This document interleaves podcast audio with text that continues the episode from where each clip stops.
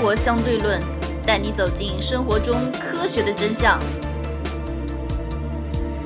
继续我们的科技公司系列节目。我们之前做过一家荷兰的公司，我们今天再做一家荷兰的公司。大家猜也能猜到了吧？对，是当的。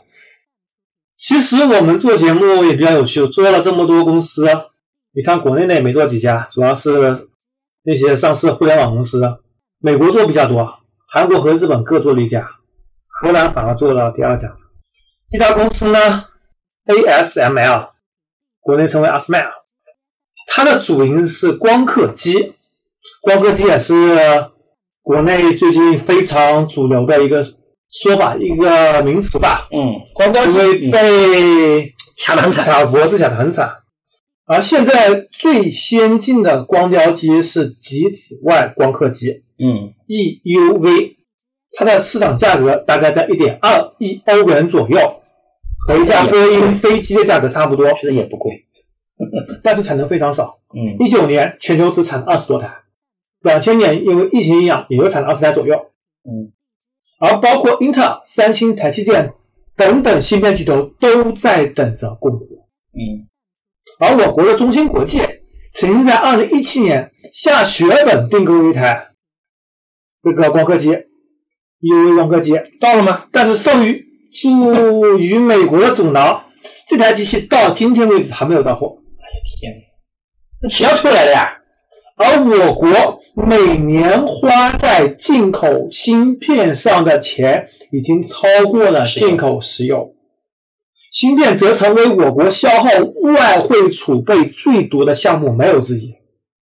如果真的美国全面断供芯片的话，我们又买不到最先进的光刻机，那我们可能将面临没有高端芯片可用的风险。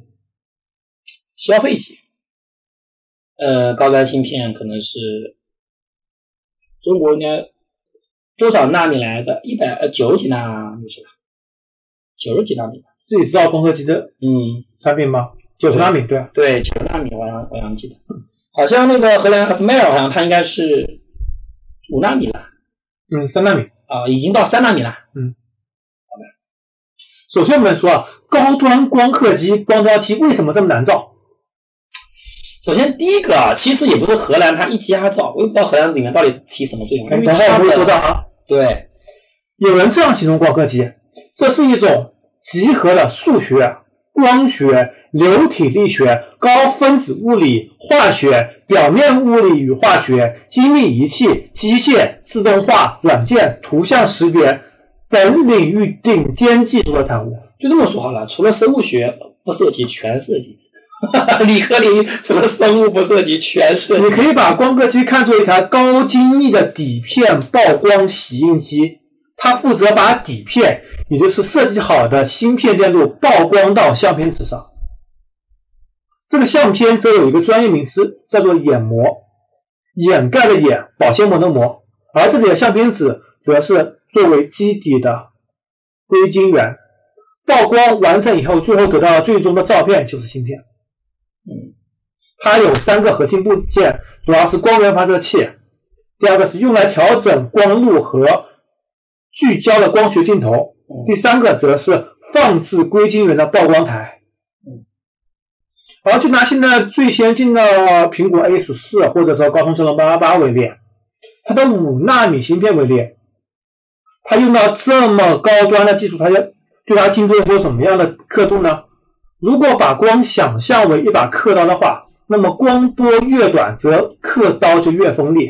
嗯，我们知道一纳米差不多是百万分之一的毫米。嗯，那么五纳米则意味着它每个元器件之间只允许有几纳米的距离，就相当于一根头发丝的万分之一。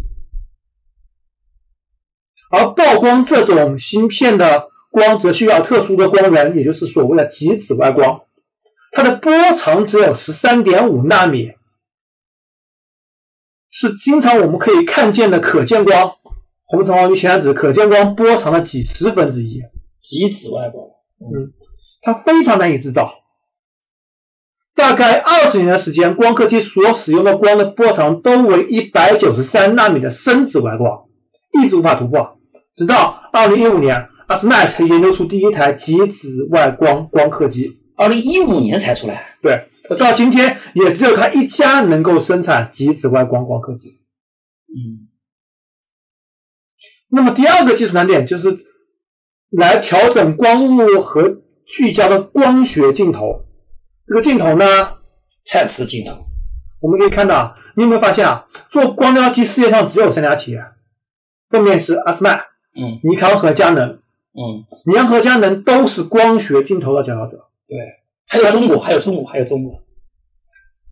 阿斯麦他自己不生产镜头，他镜头指的是来自于隔壁德国的蔡蔡司。嗯，好像日本的，这个说法是，如果你把镜头放大到一个地球那么大，嗯现在啊最先进的技术啊，嗯，它只允许有一根头发丝那样凸起。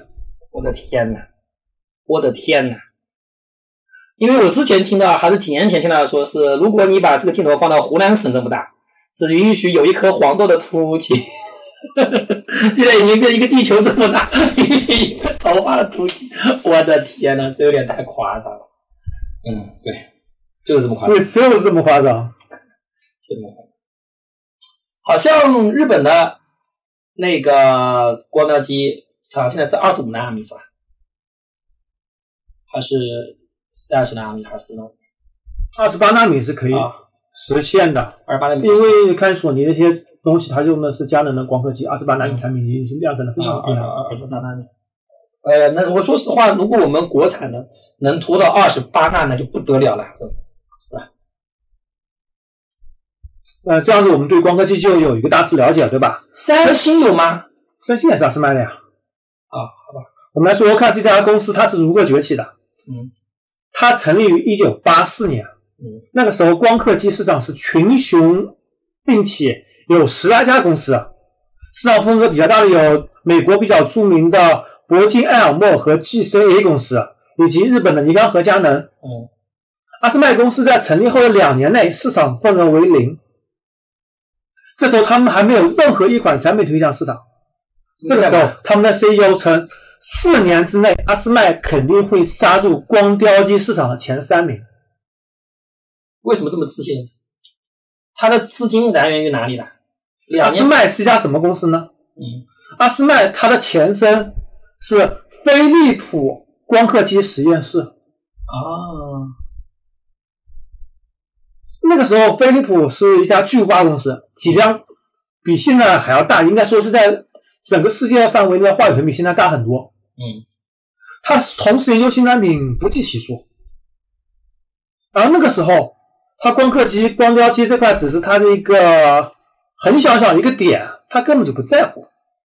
甚至他们董事局开会的时候，这个光刻机团队人向董事介绍这个机器性能的时候，董事突然走开了，因为隔壁展台飞利浦的洗衣机非常吸引他，但是洗衣机能够赚更多的钱。对，我们要做洗衣机，而不做这什么乱七八糟的光刻机。嗯那你知道了，这光刻机在飞利浦的命运就可想而知了吧？然后就卖给谁了？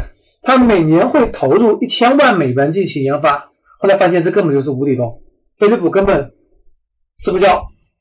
后来飞利浦先后洽谈三家美国公司都吃了闭门羹，美国人并不觉得飞利浦的这个光刻机技术有多少多少牛逼。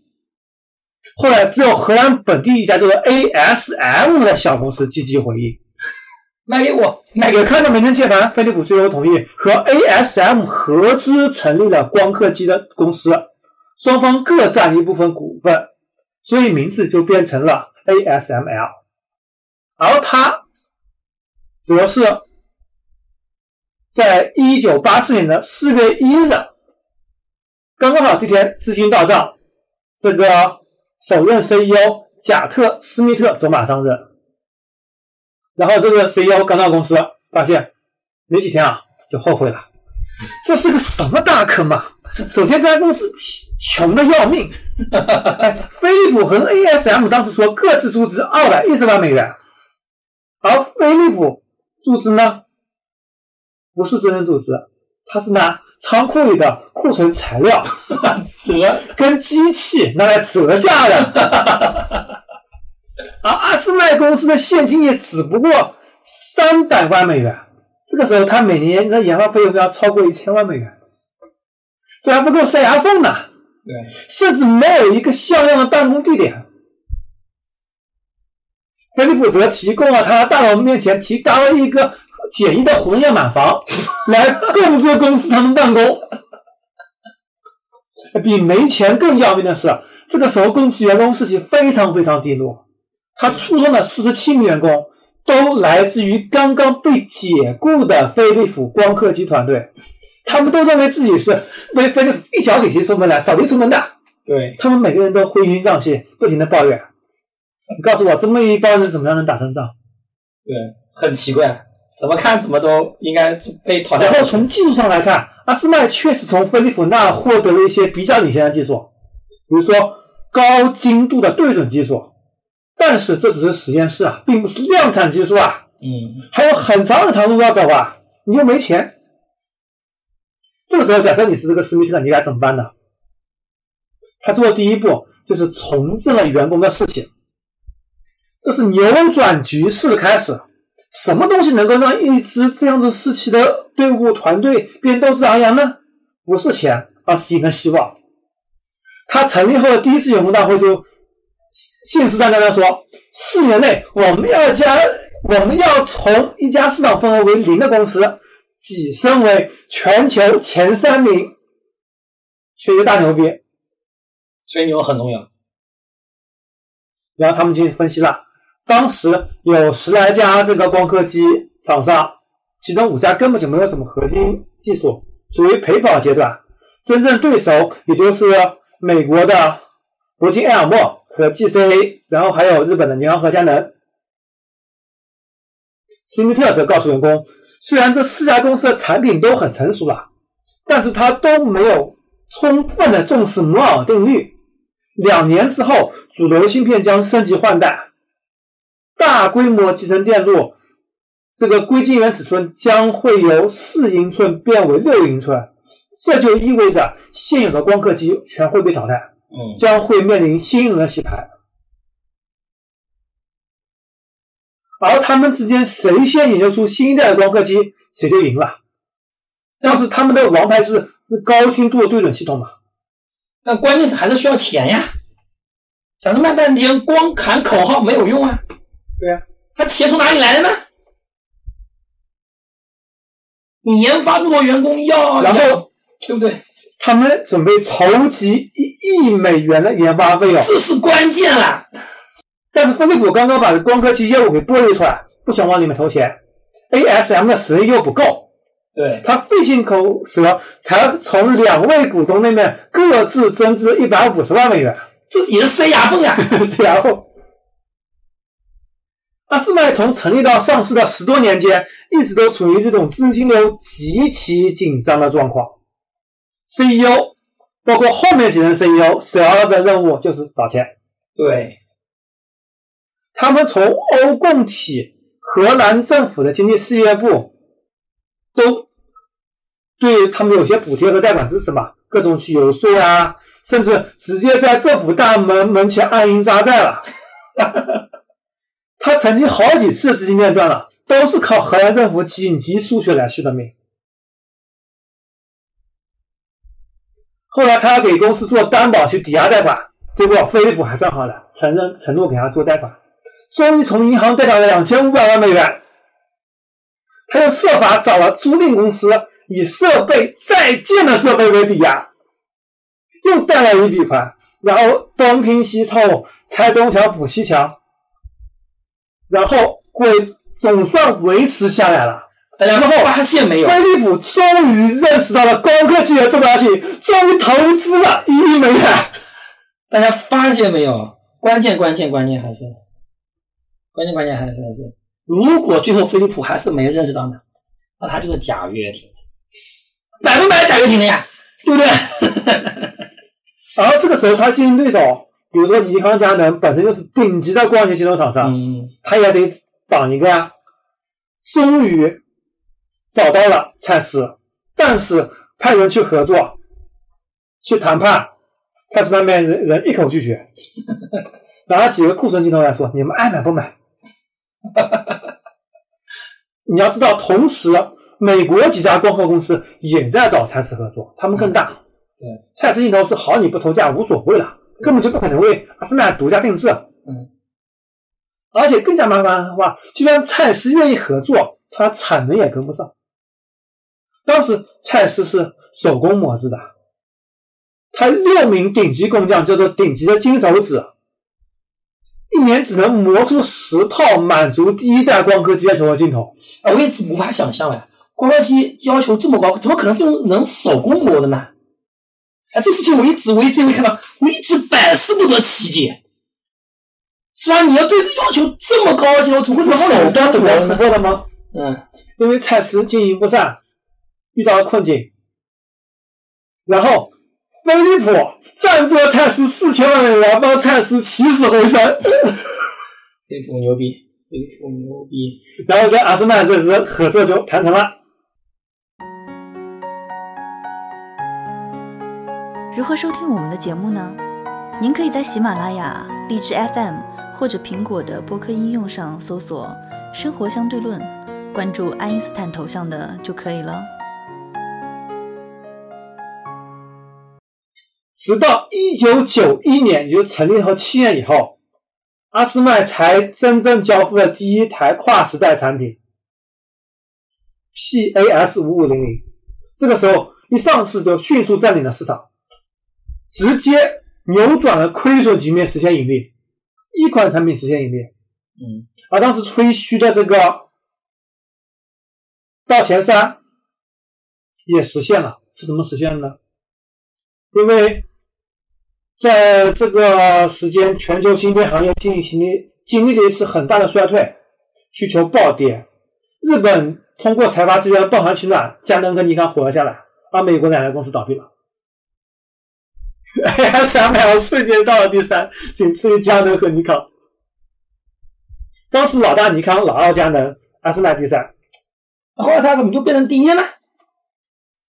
这个时候，阿斯麦他们员工内部穿 T 恤，上面写的字：“我们将打败日本人。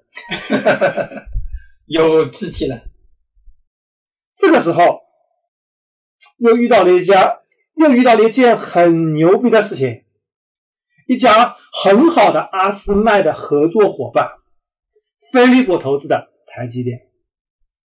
怎么又是飞利浦投资的？飞利浦原来干了这么多好事啊！我天哪！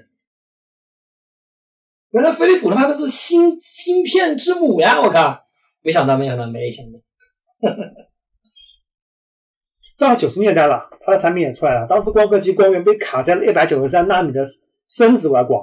嗯，这个时候大家都想进一步制造出这个波长更短的光，但是实在太困难好。像是我记得好像是科技树出问题了，是吧？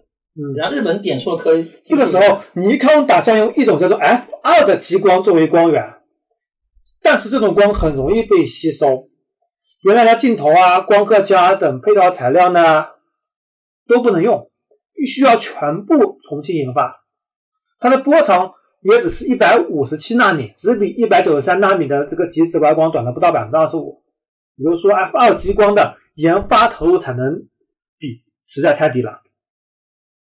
这个时候，台积电有一名叫做林本坚的工程师想出这个怪招，只要在曝光的硅晶圆上方加一滴一毫米厚的水，通过光在水中的折射，就可以把一百九十三纳米的深紫外光变成一百三十四纳米的光，比这个尼康 F 二的光波长还更短，而且不需要做过改动，又没有太大成本。水嘛，哪有什么成本啊？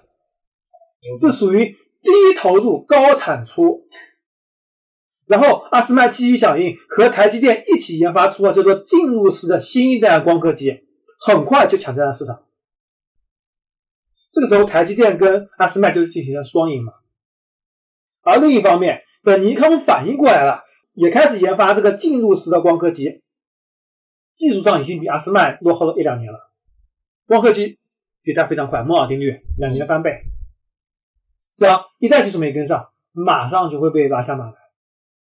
这是阿斯麦的第一个贵人台积电，后面还遇到了第二个贵人英特尔。他跟阿斯麦一骑绝尘，把尼康和佳能甩出了好几条街。还是在九十年代，当时尼康是 F 二方案嘛，而台积电这边用的是进入式方案。这个芯片界老大英特尔也在想办法，这么小打小闹修修补补不行啊！要想在未来十年保持摩尔定律有效，必须把光刻机波长缩小到缩小一个数量级才行。这个时候就是我们开始会提到的，它需要波长只有十三点五纳米的这个极紫外光。它大约是深紫外光的十五分之一。当然了，这么牛逼的光刻机技术，一家公司肯定是不行的，必须集中所有全球所有的技术力量。当时举美国所有最先进的科技力量共同研发。一九九七年，由英特尔跟美国能源部牵头，成立了一个研究组织，叫做极紫外光联盟。成员还包括了摩托罗拉、AMD 以及美国三大国家实验室，集成了几百位顶级科学家，投入了超过两亿美元，从理论上验证了极紫外光技术的可行。这只是验证可行性吗？我的天哪！为了两亿美元，这么多就验证了可行性？对，从九七年到二零一三年六年了，极紫外光联盟科学家发表几百篇论文，扫清了。我有个问题啊，嗯，为什么这里面没有日本人参与呢？你要知道，你要知道，九十年代末啊，两千年初，当时日本把美国那些科技企业芯片巨头全被打趴下了。对啊，为什么在这种关键时刻，日本人没有参与进去？美国不让日本人参与啊。当时美国你就是被日本人打的。打得很惨啊！而现在美国总就不想把技术给日本人，在关键时刻，美国总是能点对科科技树？选这个方向的选择比努力更重要。对呀，而美国是举全国之力研发出技术，给谁呢？不可能给日本人的呀。市场盘上只有三家：阿斯麦、尼康和佳能。只能给阿斯麦，只能给阿斯麦了呀。应该当时全世界都已经意识到这个。摩尔定律的威力了，对吧？对呀，所以举全国之力对。当然，美国人对这个荷兰公司也不是很放心的，让他做出了一堆承诺，几乎把阿斯麦变成了美国公司了。嗯，目前阿斯麦的前三大股东都是美国公司，而飞利浦阿斯麦的股份几乎为零了啊，那和差不多了。不会吧？飞利浦怎么这么惨，都给别人做嫁衣了？对啊。这也是中芯国际为什么想买阿斯麦的极紫外光刻机，美国人不让卖就没办法了呀，因为技术是美国人的呀。嗯，主要技术都是美国好像，和关键核心技术都是美国。有了美国人技术转让，再加上阿斯麦高达每年十亿欧元的研发投入，终于在二零一五年实现了极紫外光机的量产。九十年代初到二零一五年，搞了这么多年，二十多年，二十多年才搞出来，那你们的钱都不计其数啊里掏。而之前的尼康和佳能都直接放弃了直接紫外机研发，直接退出比赛。美国其实还是因为它有庞大的资。而在中低端的里面，这个尼安和佳能份额还是比较高的，二十八、四十五、六十五纳米这部分。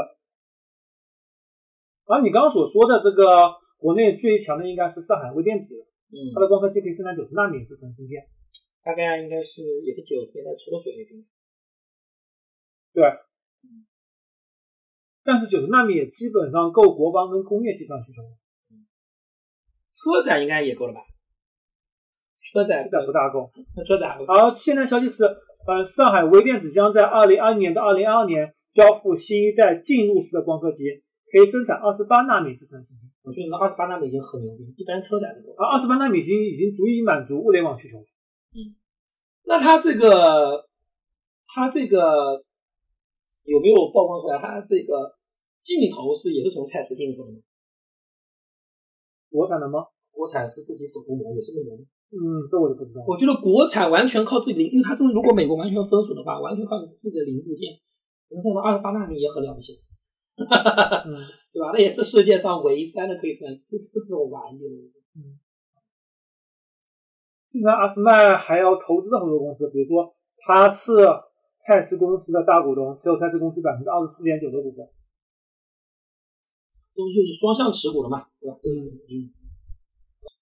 蔡司除了蔡司相机有蔡司还有什么？就主要是镜头啊，蔡司就做镜头公司，专业镜头公司。眼镜，他做镜片，他做多少年眼镜了？做上百年了，一百多。对啊，蔡司眼镜很牛逼啊！我情侣土豪都买蔡司眼镜的。很贵吗？呃，镜片定制一下，两个镜片三千多嘛，美元，人民币啊，吓死我了！那也还好吧，还好吧。定制从德国发过来吗？不是，你眼镜你得度数要磨的呀。对呀，那你不蔡司它有有有很多分店吗？不是，它镜片是德国产的呀，到上海把它磨成你适应的度数啊。镜片是德国产的，为什么还还还在需要磨？你你多少眼睛多少度，多少散光，多少轴距？那那你一磨不就破破败了？那我干嘛一定要进口蔡司镜的镜片呢？我记得加进蔡司的机器磨的呀。哈哈哈哈哈！蔡司。好，我们看看阿斯麦尔的这个财报，我也还专门当了一份。二零零五年销售额为二十五亿欧元，利润为三亿欧元，也不高嘛。二零一九年销售额为一百一十八点二。亿欧元，利润为二十五点八亿欧元。二零二年销售额为一百三十九点七八亿欧元，利润为三十六点九七亿欧元。它是不是里面包含什么？里面包含很多研发成本？还有要求？卖的少啊，它也生产不了。对啊，生产不出来啊。所以我个人觉得，所以现在芯片业这么紧张啊。所以我觉得，个人觉得，美国卡中国一点意义都没有，应该让中国也发展出好的这个。这个光光光标机，这对人类是有帮助的。你看它的产能太低了，中国人一旦掌握这些技术，可能你产能这么低吗？我靠，给你一年造三三十个出来，真是。那产能太低，你看到今天为止，汽车芯片，目前汽车芯片只有一家公司没有停产过了，丰田。丰田说他们芯片也只用到七月份。你你不是说？索尼什么也生产二八呢？对，那不是不是可以供应？产能不足啊！现在芯片需求太大了，台积电而且原材料也不足啊。台积电赚死了。这个硅的矿，日本公司去全搞硅的矿的事情。硅矿不就是沙子吗？没有沙子这么简单，它专门硅的矿场嘛。沙子可能还要提纯啊，各种工序。会非常非常复杂，哎，这个这个这个这个这个，我个人觉得，因为需求量这么这么大，这个不管是中芯国际还是上海这个微电子，我觉得其实前前前前景还是非常大。像美国这次没有打中国之前，中国觉得还是反正反正都会都会卖我的嘛。这么一打啊，真的是上下齐心，非把它做出来不可。我觉得这个确实还是需要国家投入巨大的资源。这是没有办法的事情，对吧？你说这个，你说这个，这个值不值？我觉得他没有，大家没有听到之前，觉得好像好像好像不值。你看美国居然自投投入将近二十年，我也不想到二零一五年才做出来，对，九十年代就开始巨额投入了，对吧？一年，对，这真的是做了做了多少年？二十四年，对，这都是做持持续投入。那你这个没有办法的。那么你现因为现在它既然它已经做出来了，你至少前半部分这种验证你就不需要了吧？嗯，对吧？所以你还是站在别人的肩膀上。其实相对来说，我觉得中国就只要持续性投入，不不不，这技术还是要迭代的。你都已经两纳米，你还得到哪里去？你看你这就你看，不然的话，佳能、尼康为什么要放弃极紫外光呢？没有钱呀。第二个，没有这种消费市市场呀。中国主要消费消费市市场大呀。而且这其实日本都是材料公司，他们材料甚至可以合并的。我也我觉得可能日本人自己他会内斗。你想想看，就一就就日本 那种对啊，我个人觉得中国人好不到哪里去，好一点，但是好不到哪里去。没有没有，我觉得远远不如不如中国，因为中国毕竟还有一个中央集权在，对吧？他至少一声令下，对吧？日本就完全就是是吧？这个日本两党不要讲两党，日本就是自民党内部不知道多个派系，搞搞搞搞搞搞搞搞搞的，搞领先，搞领先，搞领先，搞搞完全搞领先。所以日本人他会太会那那太容易内斗了，这这不行。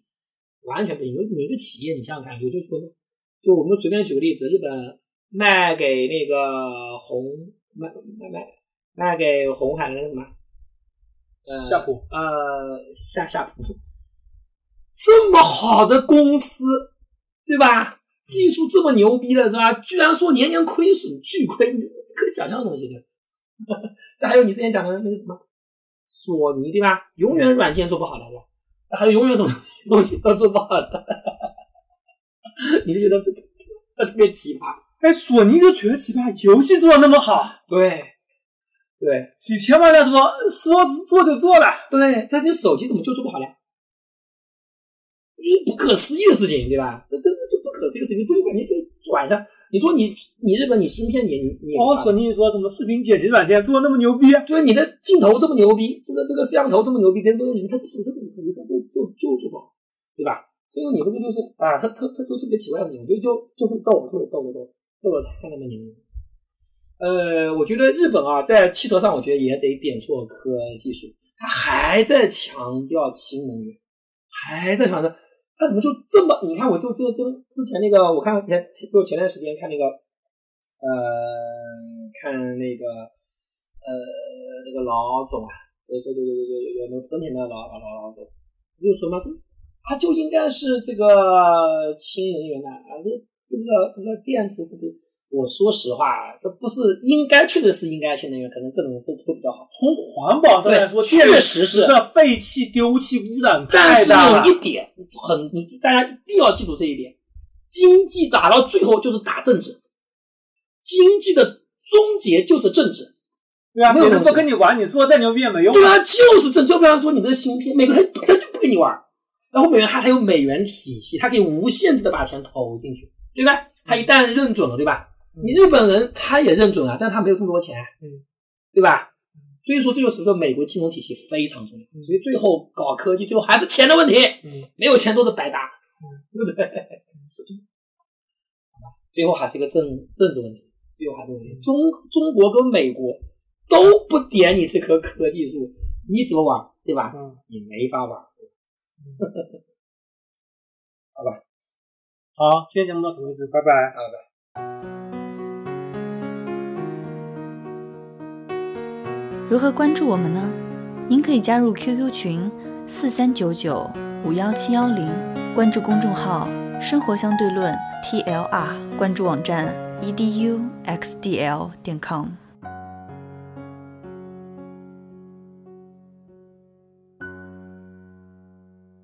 今天彩蛋，这个芯片的极限在哪里？芯片极限，我觉得二纳米已经到极限了，这个应该这应该就是一个用新一代的芯片，新一代芯片不知道是什么。不可能有突破了，除非你不用。对啊，我就是说在物理硅原子的直径是一百一十七平米，就是零点一七纳米，还得留两个氧。对呀、不可能再突破。所以我觉得这就是我们的机会，因为这就跟等红灯是一样的，对吧？嗯它的红灯它永远不不都不变了，除非你这个真的就是从那个时候出来，就就就就就就这个这个呃这个这个量子技术，对吧？量子技术，所以他有的人就说这个遇事不决，量子物理，啊，这个量子计算的遇事不决就找量子，这是对的，这某种程度上来说是对的。所以为什么这个潘建伟团队其实也是国家投入赚了钱对吧？就就还是希望在在未来占有一席之地。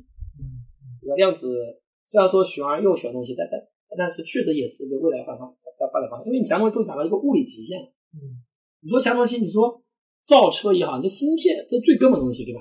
嗯你一达到基本上达到物理极限，到到两纳米嘛，你还能做到台积电车不会两，造车你现在现在多少是吧？对。对，就二八四，我就我就说，就是基本上芯片到这个量子极限了。那你说台积电两纳米，咱不是说两纳米有点假了？现在五纳米有点假。就是你说五纳米都有点假，你不要说两纳米了，对不对？这个 三星的五纳米的能耗比跟台积电的第二代七纳米几乎一样的。对啊，所以这东西就说明一点，他为了追求这个纳米数，他把其他的性能给对啊，给然后台积电的第一代五纳米也只不过比它的上代七纳米强了不到百分之五。对啊，所以说他就为了追求这五纳米这个纳米数，把其他一些东西给放弃掉去了。对啊，说明已经是已经到极限，我觉得两纳米都不大可能事情，对吧？五纳米到底，所以说我们中国芯片有没有机会呢？我们下一期说国产 CPU。对对对，还是有机会的啊。